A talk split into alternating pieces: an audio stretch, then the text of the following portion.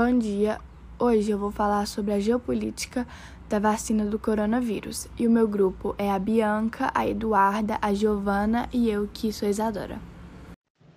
Atualmente, enfrentamos uma grande pandemia do vírus Covid-19, uma doença que começou na China em 2019 e se propagou ao mundo todo.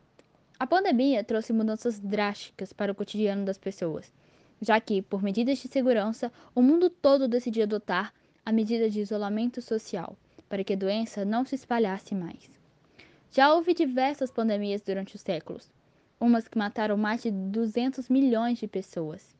Infelizmente, a que enfrentamos hoje pode sim chegar a esse ponto, já que muitas pessoas foram à quarentena para fazer festinhas com os amigos, sendo que no Brasil já temos mais de 100 mil mortos.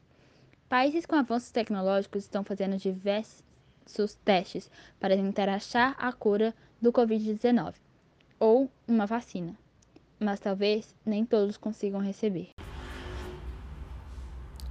Países periféricos principalmente precisam de obter a cura da doença, porque a maioria da população não tem plano de saúde e às vezes os hospitais públicos não conseguem atender a todos.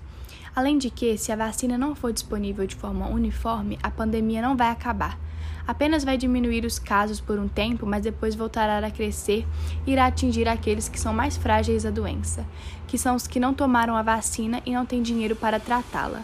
Se essa forma de prevenção não for distribuída igualmente por todos os países do mundo, ocorrerá um grande aumento na desigualdade social mundial e os problemas econômicos vão aumentar consideravelmente.